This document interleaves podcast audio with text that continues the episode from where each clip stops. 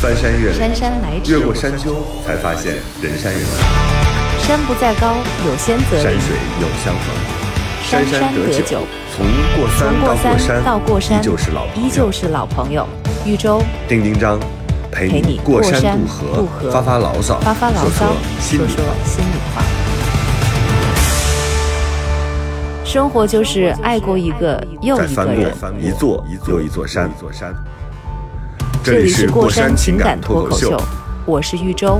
我是丁丁张。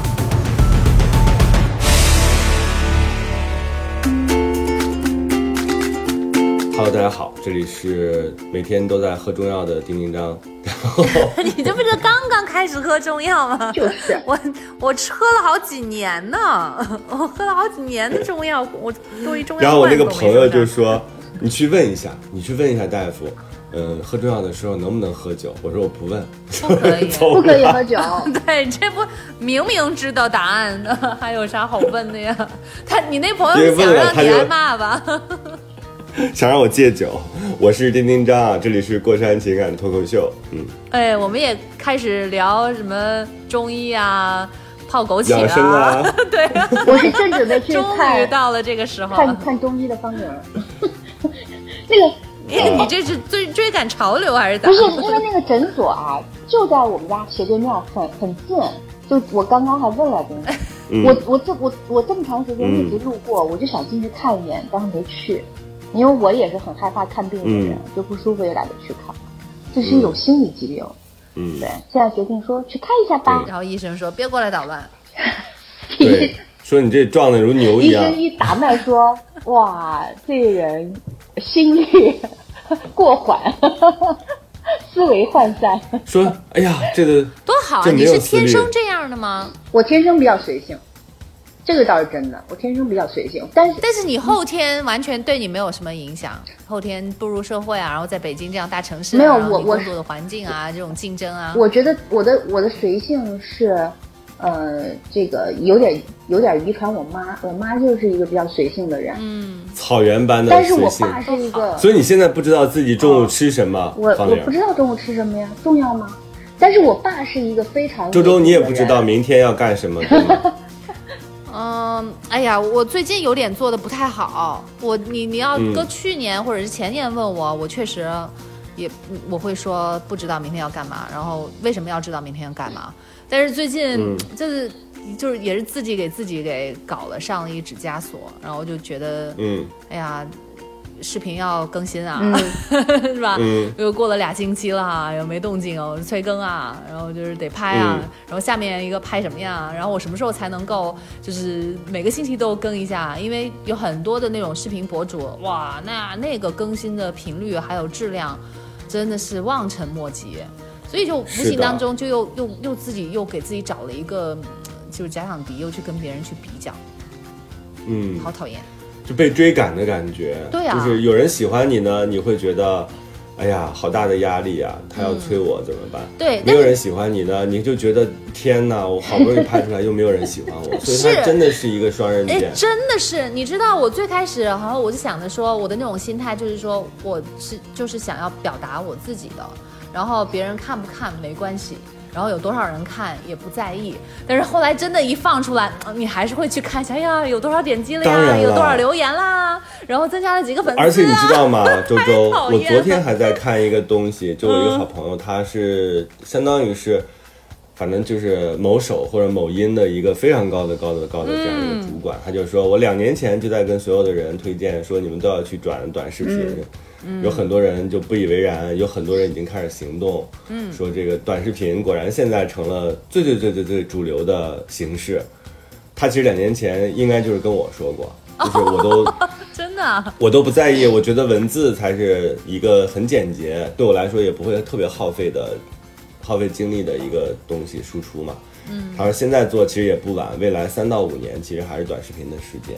所以你现在转短视频，包括你自己开始做这个就是细新深耕这一块，我觉得其实是好的。但是我现在真的是做不到，因为它太牵扯精力了，而且我可不是短视频啊，我是我是长视频啊，我我做，不你那个就了短。你那个十几，你那个十几分钟就算短的了。是吗？十几分钟不算短的嗯吧？中视频得。不算短的，对，一般它都而且是中视频是一个伪概念，就是至少它从整个的角度来说，你这个你那个也是短的，嗯，也算短。我们在讨论啥哎呀呀，？你跟我讲，搞个视频好多挺，哎呀，我也不是抱怨，就是，嗯但是就是，嗯，怎么说呢？就是作为你真正拍视频，然后我跟丁丁张又是那种做一件事情又特别认真的，就不不会允许自己随随便便对付的。你知道我我那个我连那个字幕出现的那个节奏和时间都要跟音乐去搭，差了半秒钟我都要去调的那种，所以就又不放过自己，就是。哎呀，有的时候就在想，这差这么一点，谁会在乎啊？但我又会觉得好多是无形当中的那种感受，然后就是、嗯就是会觉得你拿出去了，那你就要拿出最好的，嗯，然后我就永远都是两个。就自己在那里就是正反面又在那里辩论，然后就把这件事情又做了，所以然后就搞得自我己好累们。今天今天再给大家推荐一下和豫州一起玩儿，可以搜一下这个。哎，那个玩儿有没有玩儿有没有加 儿化呀？和周周一玩儿啊起玩，和周周一起玩和。周周一起玩儿，就是 玩儿好吗？你你不是南方人啊你？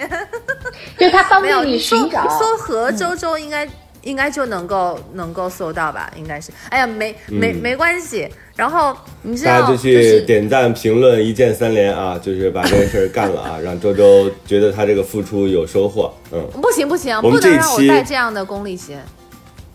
啊，为你还得就是特别想要，但是又不说，是吧？哎，好像是你这样啊，又好的女孩子矫情啊。这这这必须 你这样的女孩子，利心啊！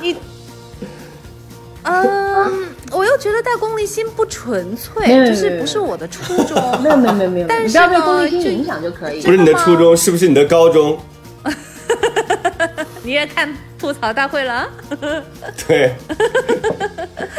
然后你知道最开始就是因为我我有我再讲花两分钟讲一点我的事情啊，然后再开始今天的主题啊，就是最开始我不是那个就是微博啊还有微信沉寂了三年一点动静都没有嘛，然后突然我就发了一个那个视频和微博，最开始还掉粉儿，然后我就想这什么情况？就是反而就是说有有有可能有些人还不太接受我的变化，但是后来慢慢的就是我我我我也会去看啊，就是他会有新增的人，然后也有取消的人，然后从最开始说你是不敌。呃，就取消的人，就是你新增的人不抵取消的那个人数，还是一个负增长。但是到后来，慢慢的就是就是有了一个扭转，嗯尤其是好像我们在节目里面讲过之后，但是我中间的那个心态就是就是最开始觉得有点不太理解，然后呢又有一点不能接受，再然后呢我又开始安慰自己，我就说。反正是那些该掉该走的人，他迟早都会要走。然后现在换过来，就是虽然人数少一点，但是换过来的人是新接受我的，然后他们是能够待得更久的。然后我就是，就是就这么一点事儿，我内心还会有起这么大的一个波澜，还会想那么多，然后我就觉得自己真的是够了。好了何况你有的时候还要面对那些完全不知道你在干嘛的人，嗯，他们的一些有有闲的评论，这些就是真的。我那个好朋友也是，他自己在做小红书，然后把自己画的美美的，穿上抹胸，白白的，在那儿拍，拍完了之后就有人说。穿的什么东西？一下子他这还好有人看，一下子把它击碎了。这也不对有有有点击量然后那也行。最可怕的就是，如果你只有一个这样的评论，你该如何往下走？所以其实我就说，当网红或者是做一个自己所谓的创作者啊，其实你这个心理上必须要特别坚强。我遇到过很多很厉害的那种博主，比如说动辄粉丝十几万、二十几万，每次都天天有人催更。就是他们好像也在都在这个怪圈当中，就是你势必你进入到一种规则，势必被这个规则所绑架捆绑，这是特别无奈的事情。所以，哎，只能就是大家都彼此彼此放过吧。而且我觉得大家，呃，作为一个普通的观众啊，也作为有可能你某一天你会成为视频博主，或者作为一个创作者，就是不要轻易的去随便伤害别人。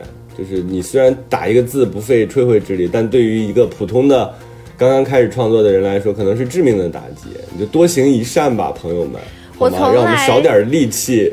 嗯，是的，我从来都不会去，就是去点那个，就是贬低的那个，不是这边有，就是 YouTube 上面它有赞嘛，嗯。然后还有一个、那个叫什么不赞的，就是就是就是批评的那一种。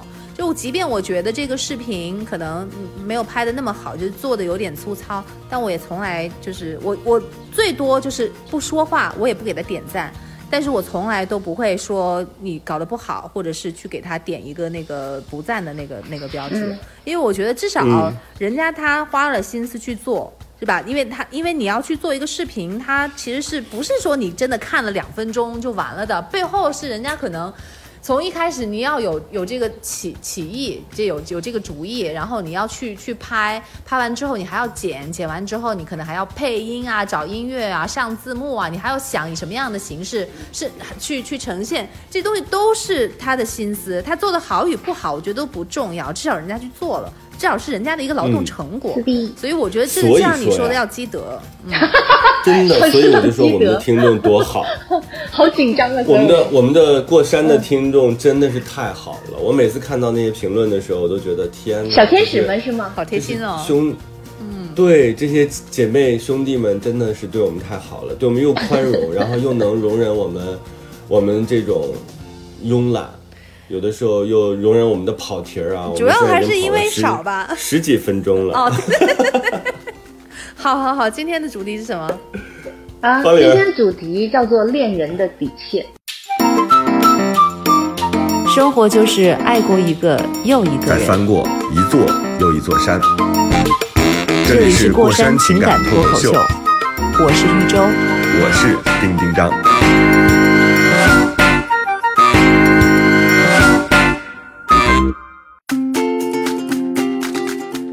主题叫做恋人的底线，对，是因为我就、也是我提出来，最近老提出议题，但是老是忘记自己要说啥。但这个我记得，这个我记得，因为是昨天好前天提出的。这个嗯，起源呢是看了一个那个恋爱真人秀，嗯、这个有一个呃女明星叫白冰，然后她有一个恋爱的，就是嗯在节目当中恋爱的对象，然后呃这这个男生叫什么名字我有点忘记了，不好意思。就是他有一次跟他的接触当中，就是那个整个过程特别奇妙。那男生呢，给他惊喜，在晚上的时候，那个他们俩正在通电话，突然出现在他们家落地窗前，然后白冰、嗯白冰就把他请进来，呃，两个人就开始聊天，就是聊到第二天的计划。然后我记得当时的对话是这样子的：白冰说，所以我们第二天是不大大概意思是说，我们第二天是嗯嗯不知道什么安排是吗？就是个惊喜，或者说是未知的是吗？然后那男生说，对啊，那需要我告诉你吗？白冰马上就，他其实反应是非常正常的，不要，我不要听。他其实说你保留这个惊喜就好。然后那个男生突然脸色有一点点变，说：“那你问干什么？”我就不明白了，嗯，你那你问干什么？就重复了两遍，然后语气有加重。这个时候，白冰的脸色，那个弹幕那个弹幕上，包括那个花字都说脸色一沉，因为你明显感觉到他对这句话不适了。然后两个人气氛就开始嗯到另外一个方向扭转，白冰就开始试探说：“你是不是喝酒了？”男生说：“嗯喝了一点。他说：“你跟谁喝的？”他说：“我一个人喝的。”白冰就有一点点那个，就是有一点哦了然于胸的笑意，就是说哦喝酒了。他说：“你然后你酒量好吗？”那男生说：“还行吧。”然后这时候白冰就开始，就是就是有一个嗯幕后的旁白，就是他自己说的，就是他以前有一些经历是遇到一些喝酒的人，然后呢酒后会有点失态，然后他对这个东西是有心理阴影的。于是呢，这时候白冰就请这个男生离开他的房子，他用了一个借口说，啊，说你看这个就是、太晚了，然后这这那那的，然后那男生也明显感觉出来这是借口，但是他已经让这个气氛就是有到就变就变成另外一种感觉了，所以他也没有办法，然后最后他就有点负气的说随便吧，然后就咔就走了。然后这个事情呢，就给我的启发是什么呢？就是说，其实好多时候。我觉得你比如说这个男生回来肯定在想说这女生为什么变脸啊，对吧？我我我只不过是喝了酒，我只是想见他，然后呢，我只不过是声音大了一点，语气重了一点，哦，怎么就感觉好像拒我于千里之外呢？女生真的太难搞了，那个女生也会觉得说啊，为什么他在喝了一点点酒，好像貌似还没有那么醉的情况下，他会呈现出跟平时不一样的态度？那我平时看到的这个人是这个人吗？就是那个真的他吗？还是酒后这个微醺的他，或者是喝更多酒的那个他是真的他？我觉得这是一个，其实我们常常会遇到的一个状况。然后我为什么想说是恋人的底线呢？就是说我我觉得我觉得我觉得就是在这件事情上引发大家思考的就是，其实这个判断没有对错，只是就是说你在很多时候你的那个点和底线在哪儿。如果你整理不好自己内心的那个东西，就是说我为什么会有这样子的态度和反应的话，你可能对很多事情会有疑惑，你甚至因为这些疑惑处理不好当下这个情感。对我我我，所以我就想聊一个今天这样的话题。我首先想问一下，就是如果你们带入白冰，你们会在这个点情绪急转直下吗？哎，这我先问一下，这一次他突然出现是是最新的那一期吗？就是他。呃，最新的这一期好像是白冰，好像也在，也他还说了一句话，但我不知道是不是同一次出现啊，因为他好像不是不止一次。白冰好像有在说，就是你现在经常一打电话，然后就能突突然突然出现在我面前，但你以后你以后你以后能做到吗？他好像对对他未来能不能做同样的事情，其实是是有怀疑的。他就是觉得，可是不是我们现在只是拍节目，所以你会这样？但以后不做节目了，然后我们回到生活当中，你如果不能做到每一次都给我打电话的时候都能出现在我面前的话，那我现在我也不想要。但我现在我就觉得，我想打断了，我觉得就有点蠢哎，就是问这种问题，其实就是特别蠢。你管他未来能不能做到呢？他现在能做到已经很好了呀。就是为什么有的时候我们要去寻找一个？就是像逻辑或者规范一样，因为人是一个变量啊。我觉得这个是我成年之后思考的一个最最重要的东西，就是你永远都不要去把一个人固定成他就是一个像机器人或者是像一个程序一样准确的存在。啊，你会爱我吗？你会一直爱我吗？你会在我老了丑了也会爱我吗？老了丑了有可能爱你，也有可能不爱你，那都是有变量的，因为你也会变，然后这个人他的整个的情况也会变，所以在这种时候。他都已经出现在你面前了，你还要追问下次会不会这样出现？我觉得是非常愚蠢的问题。然后那个男生说：“那你就说你到底想不想见我嘛？”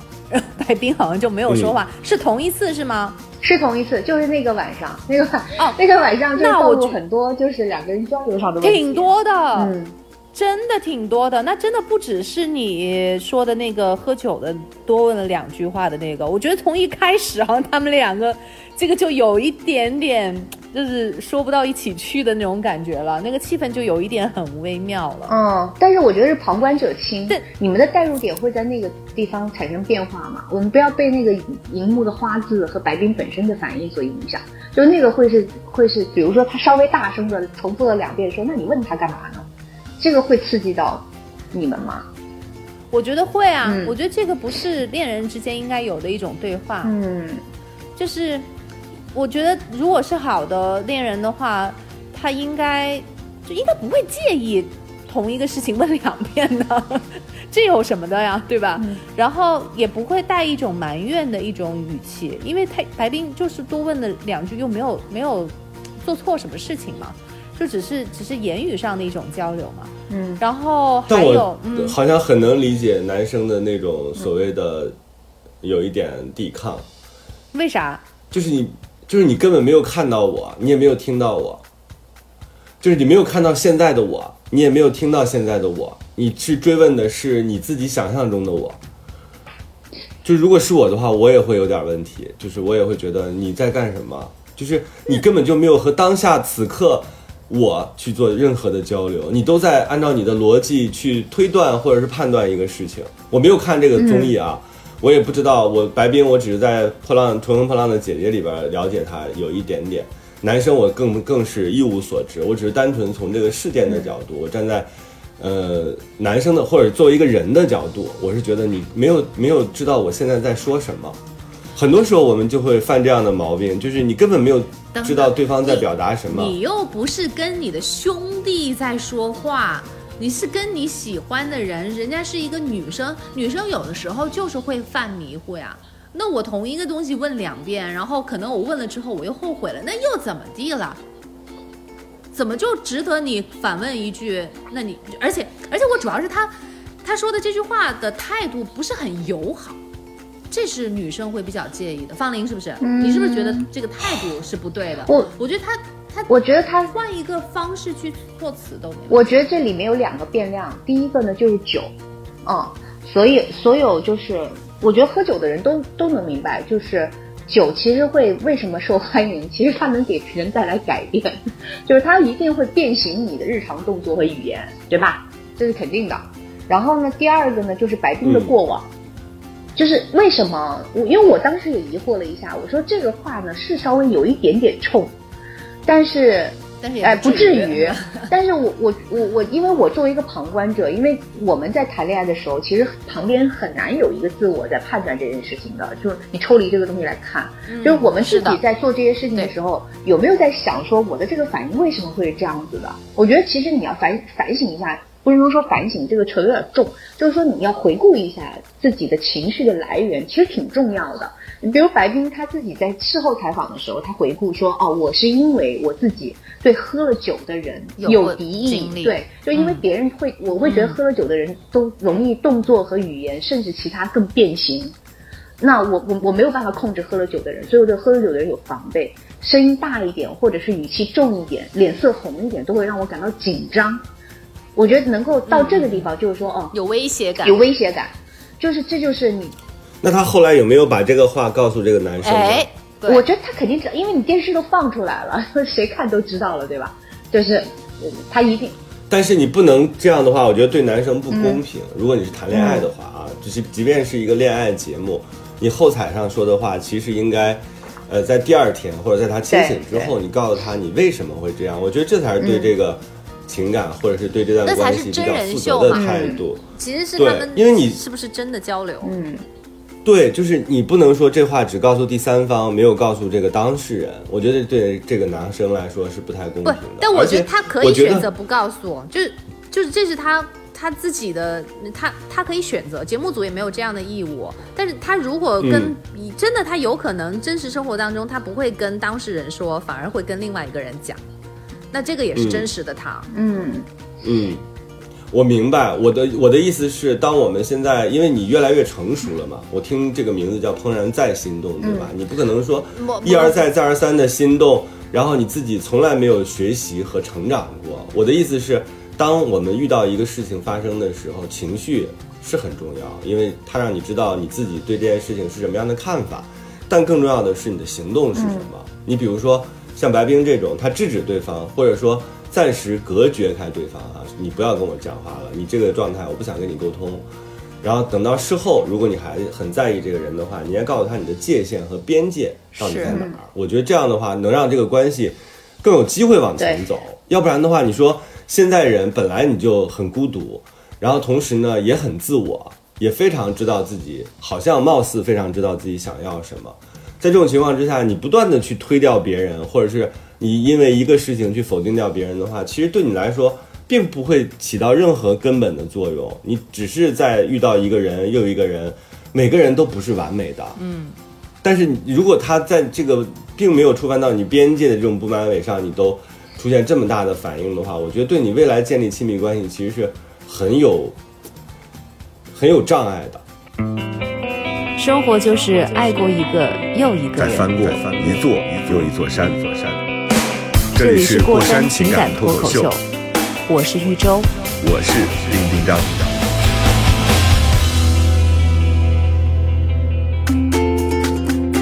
我最近有在翻一个几年前的一个那个三国的一个电视剧，就马天宇演那个皇帝的那个，万茜演那个皇后，我不知道你们有没有看，反正跟这个没太大关系啊。就中间有一个情节，呃，马天宇跟那个另外一个小女生，好像是曹操的女儿吧，好像是我忘记了，就是在就是在花园里面，其实就是随意的聊天，就是那个气氛还挺好的。那如果是平平时的人，就是看着可能也就是普通的两个人在聊天，但是呢，呃，问题就在就是万茜演的这个皇后，她其实是也是喜欢马天宇的，就是她在就是跟马天宇见面之前，她无意当中就看到了这个画面，就心生一点小小的醋意，就是那种，但是女人的心思也不会那么容易表露出来，也没有没也没有说嘛。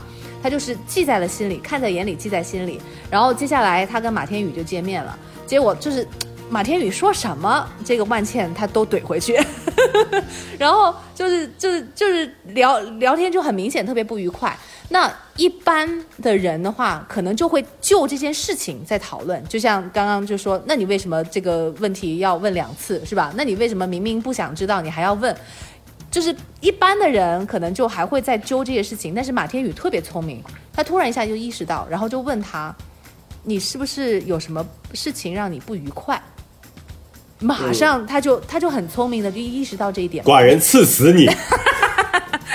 他他这个故事，他是一个就是一个一个皇帝的一个替身了，所以他就有点像是那种傀儡的那种意思。就这这是故事情节啊，但是我就觉得，哎，他这个。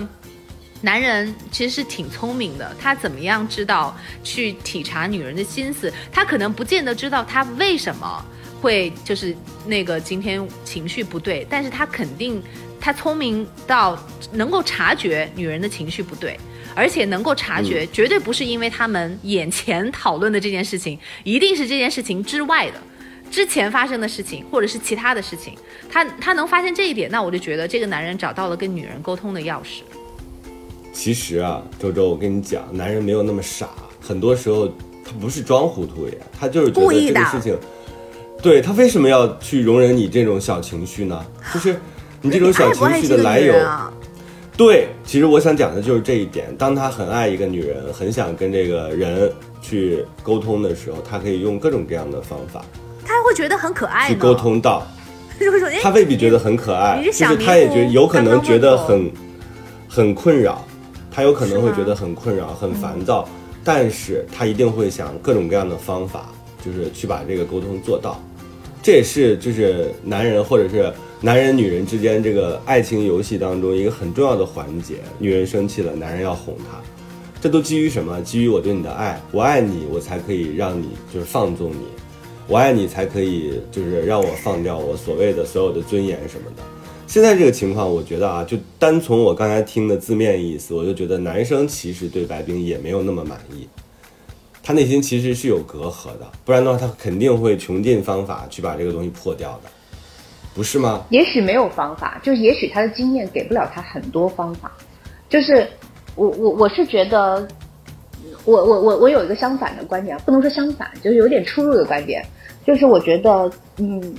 这也是从我自己的生活经历得来的，就是刚刚丁章有句话，我也从我多年的十多年的同学那里听到过，就是说你不能在一件事情上重复的来来回回就这么搞，那你的人生其实就没有没有进步，也没有体验。就是如果你觉得这件事情影响你，你必须解决。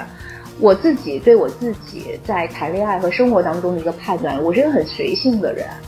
就是我的心眼儿其实不算小，就是谈恋爱当中我心眼儿挺大的，但是呢，我知道有很多女生比我心心思更细腻，但是我就以我这种我算是中档吧标准来讲，我觉得其实男人跟女人就是两种不同的生物。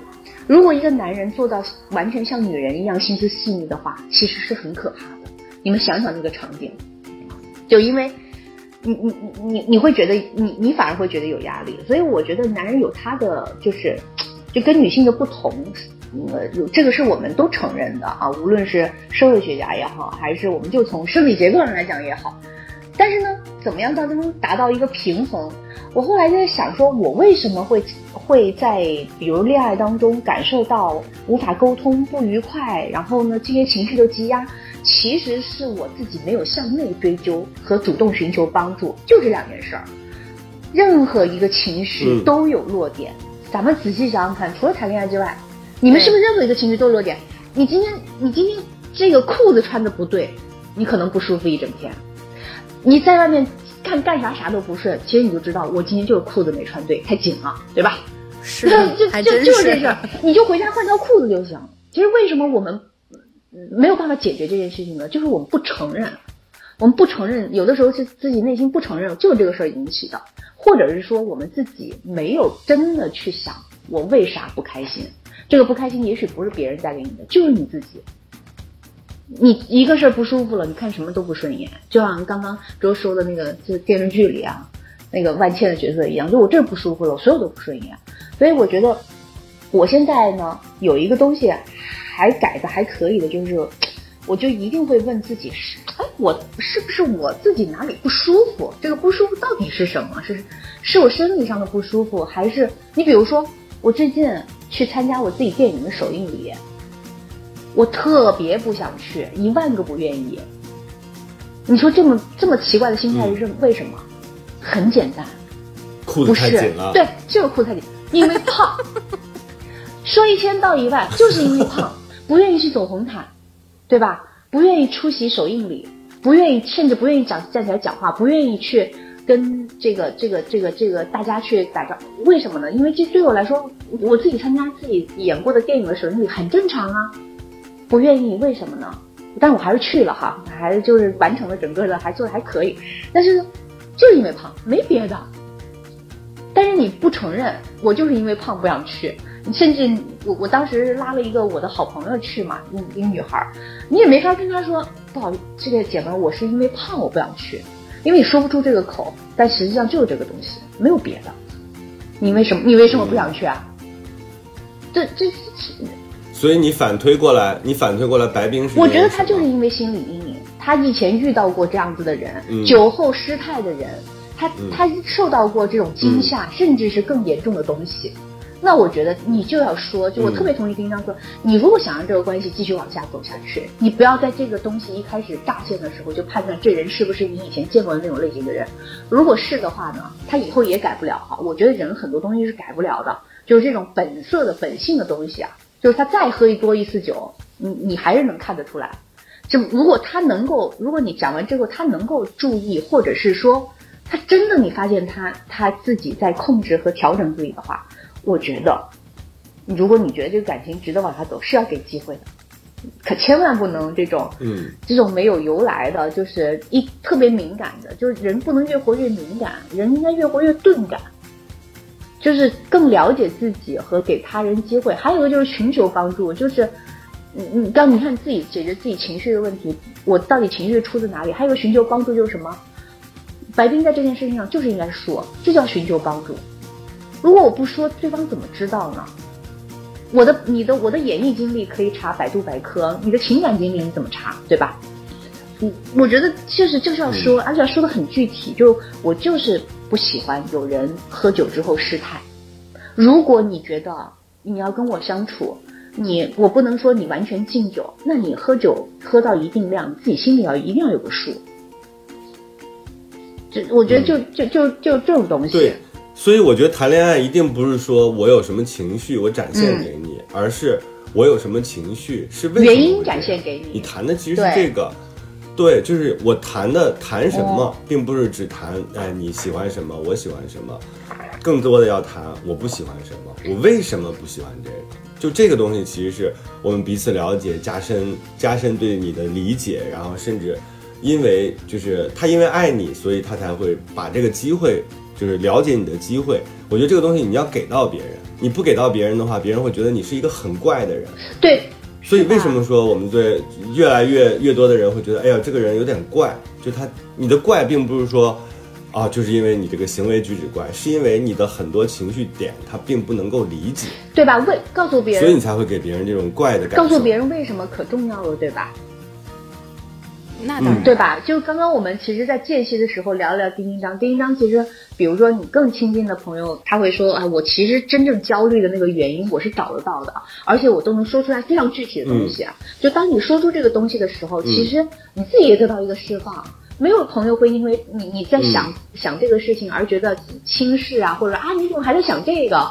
嗯，没有，我觉得其实都是，不对，我就是就是，比如说我就是觉得自己嗯有点胖，我不想去出去见人，嗯我甚至不想打扮。我我是看起来好像说，哎，你怎么还因为这些事？然后真正的朋友也从来不反驳你不胖，而是 都默默的听着。不不，我我觉得 说对呀、那你少吃一点啊。安慰的方式谁叫你平时管不住嘴？安慰的方式有有有很多种多样，就是，但是我觉得大家不会因为我现在就是，如果有人因为你还因为还还还在为这个原因而苦恼、轻视你的时候，我我其实觉得，那我们可能已经在不同的频率里。就嗯不不能说哎这个人就不是我的朋友，就更不用在意这了个不不能说这个人就不是我的朋友，可能这个人就他自己也还没到那种会因为一件极小的事情产生心理压力的时候，你你只能觉得他比较健康，他比你更有钝感力。所以我觉得那种小理由的这种事情啊，找个机会，找合适的场合说出来，其实挺好的。嗯，我我觉得是嗯。他，因为他们因为他们这个节目总共也才二十一天嘛，拍摄的时间的长度，所以就是二十一天还不太足够，就让双方嗯。对能够互相了解，所以我觉得这也是其实是一个很好的一个机会，能让他们一个是考验一下他们的一个交流的能力，嗯。也是给他们一个机会，能够互相的去了解。如果他们能力到了的话，白冰能够把背后真实的原因跟他讲出来，然后对方又能接受的很好的话，那这其实是一件很好的事情。所以丁章刚刚说谈恋爱谈的是什么，就是谈你们互相会发生什么样的反应，然后碰到什么样的情况你会有什么样的反应，然后有了这个反应之后，对方能不能接受？如果能够接受这个恋爱往下谈，那就是去结婚了。那如果不能接受，那可能就是分手了。所以谈恋爱谈的是这个，对是谈谈对，你是什么样的人，我觉得我是什么样的人。建立对建立亲密关系啊，任何的亲密关系，包括好朋友，其实也是这样的。你说我们跟好朋友之间，我们固然没有那种肉体关系，或者是就是所谓的灵与肉的结合，但是我们更多的时候，我们也是一种亲密关系。这个时候其实也是很多看法，就是好多好朋友是建立在同样的工作情况之下，或者大学是吧？你们有共同的生活经历，你们彼此足够了解，但是。就是后来的很多朋友，其实你是没有机会用这种长期的生活背景作为支撑的。那这种时候怎么办？就是要聊对一件事情的看法，对一个事物的想法，就是你要容忍那些不同，同时你也要容忍那些就是你看起来完全不理解的好朋友这种东西。不然的话，现代人真的你很难有机会，看起来好像我们有更多的沟通的机会了，但其实你看我们用什么沟通？我们用表情包沟通。表情包能沟通啥，对吧？啊、我们用这种语音沟通，语音是特别失败的沟通方式，是因为你不可能再有机会去听你跟你朋友两个人就是语音对话的这个过程，是吧？就是你不可能这样一条一条去听，但是文字其实可以留下来的。为什么喜欢打字？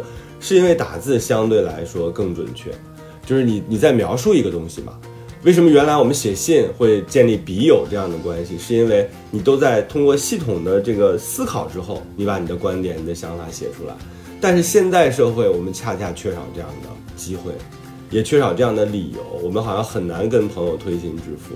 所以我为什么到了成年四十岁之后，我反而喜欢上喝酒了？是因为我觉得我喝完酒之后，我更容易把我自己心里的那些狭小的，甚至有一些小的不妥的、冒犯的，有一些话，我可以把它讲出来。这样的话会让我变得比较放松。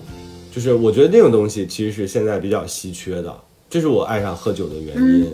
所以刚才方玲讲到了一个底线的问题，我是觉得，不管你怎么样，我自己是倾向于认为，喝完酒之后你更像真实的自己的。所以大家不要以喝酒为借口去做任何的事情，就是你喝酒喝到酩酊大醉的时候，你是没有任何行动能力的。但凡你有行动能力，你一定知道说这件事情是你你可以做的。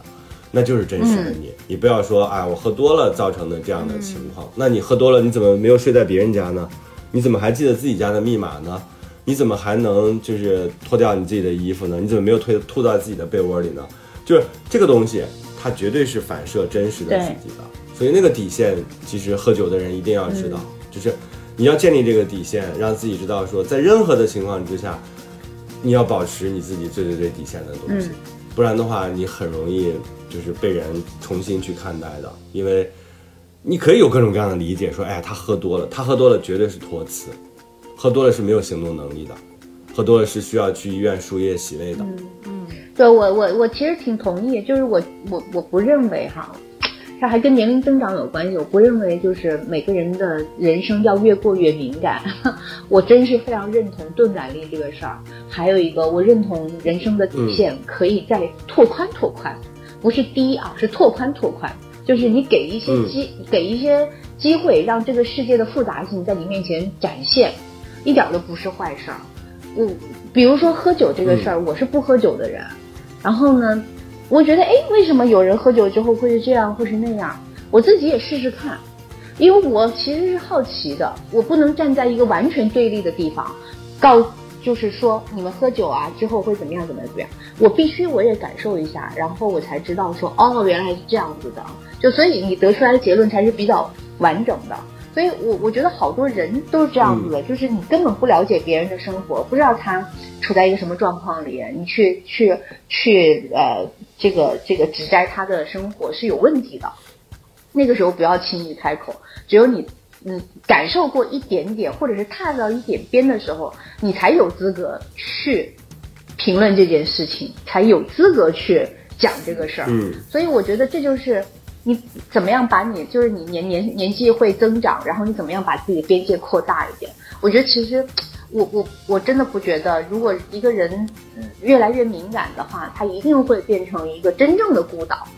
嗯，我虽然说我我我觉得我现在的生活的环境比以前更更窄，或者是呃比没有像以前那样子一天到晚在外面跑来跑去，但是我其实觉得自己啊，我认真觉得我自己的那个那个心理的东西在扩大，因为我对很多事情看待。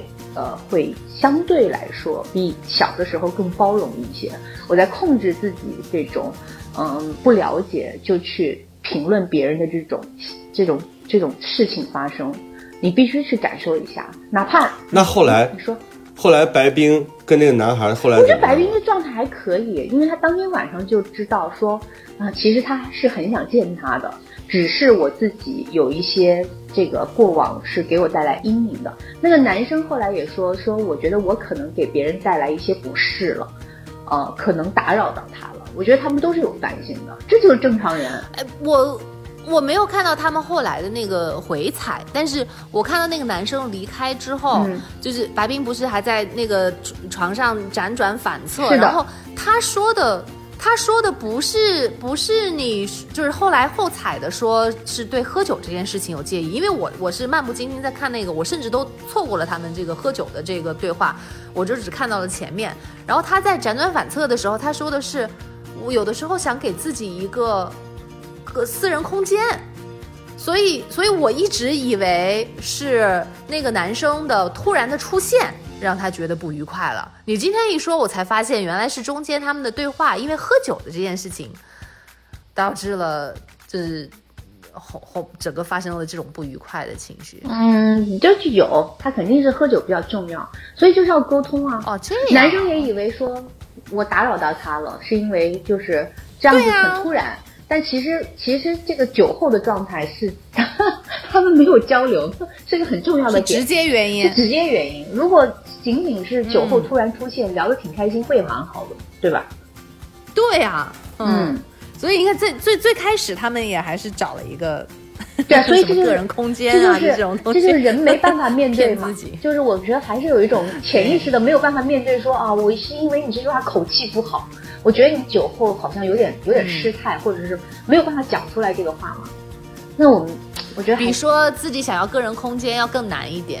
这个话比较圆润，你知道吗？还说太晚了就打扰休息了，我就更圆润一些。所以我们往往会选择那种其实不是代表自己本意的东西来说辞。啊，我嗯，所以我觉得底线这个事情，我自己讲今天这个话题，我的建议是恋人的底线，或者是比如说。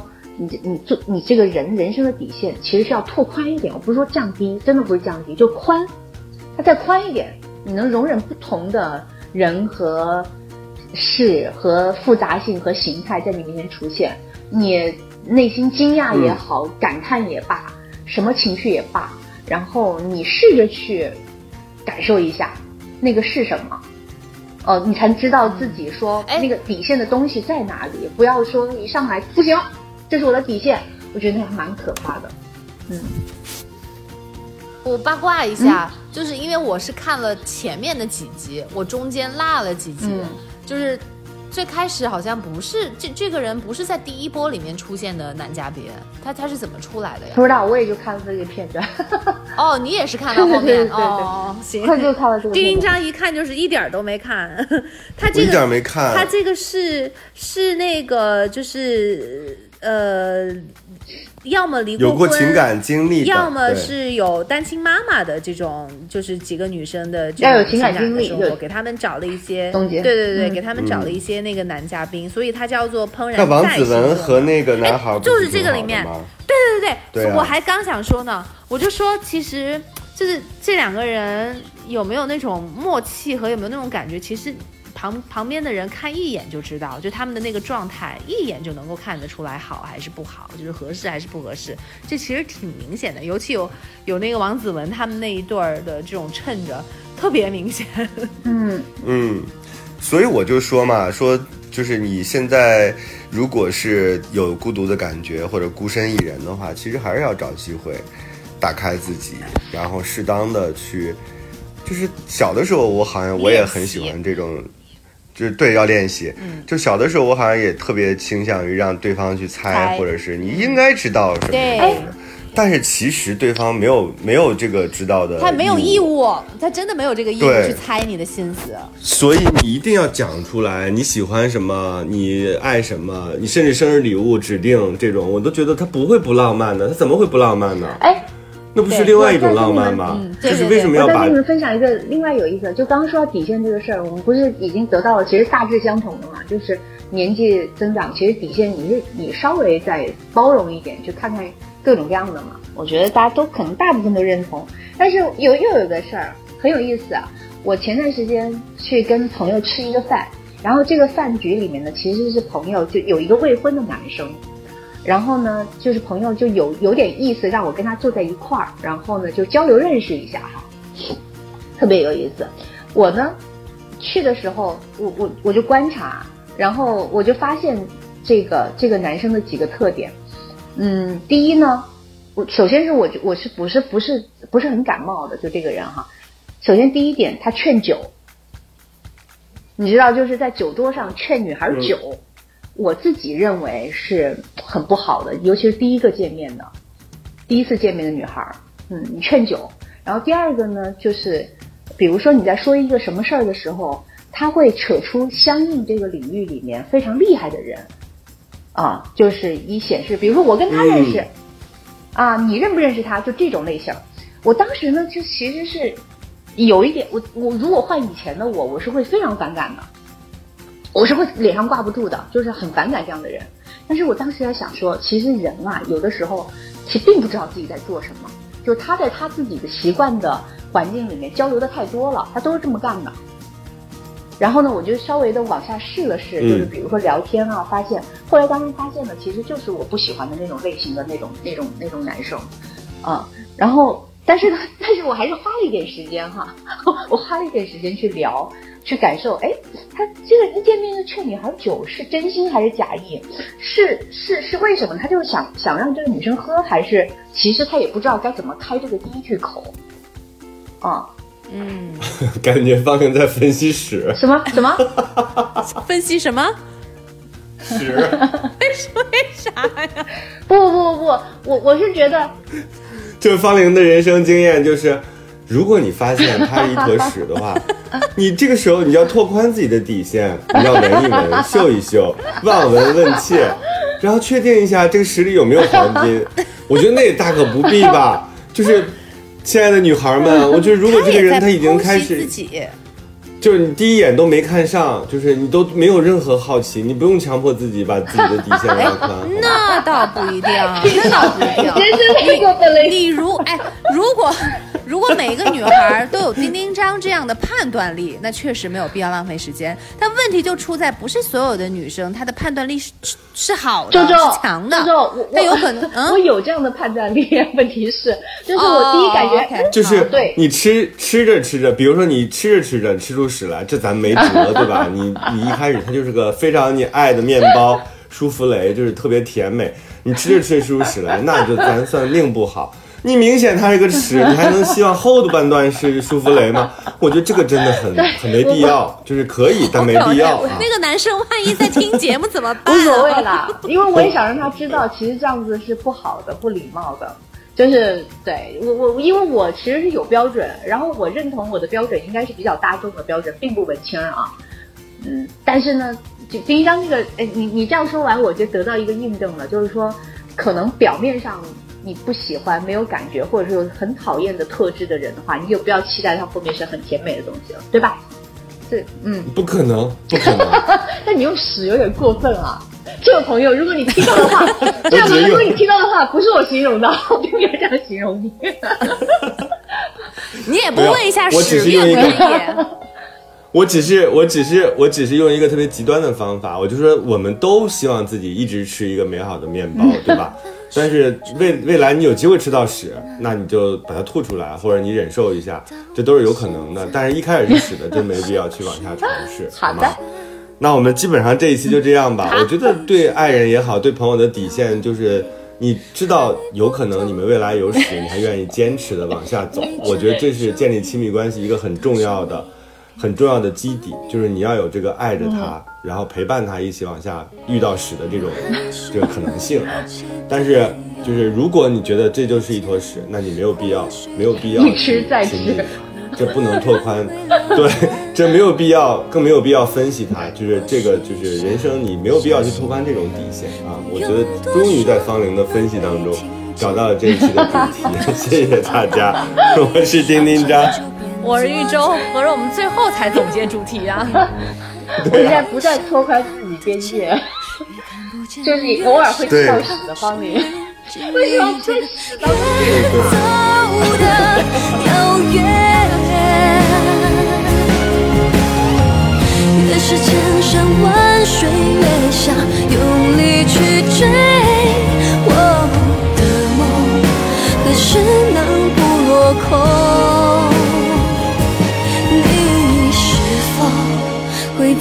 在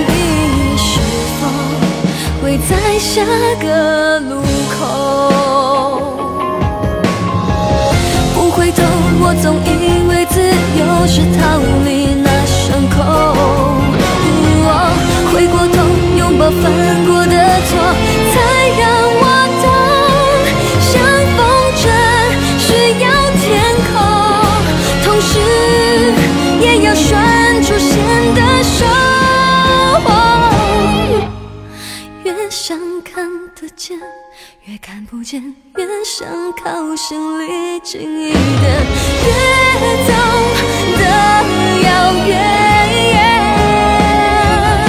哦越是千山万水，越想用力去追。我的梦何时能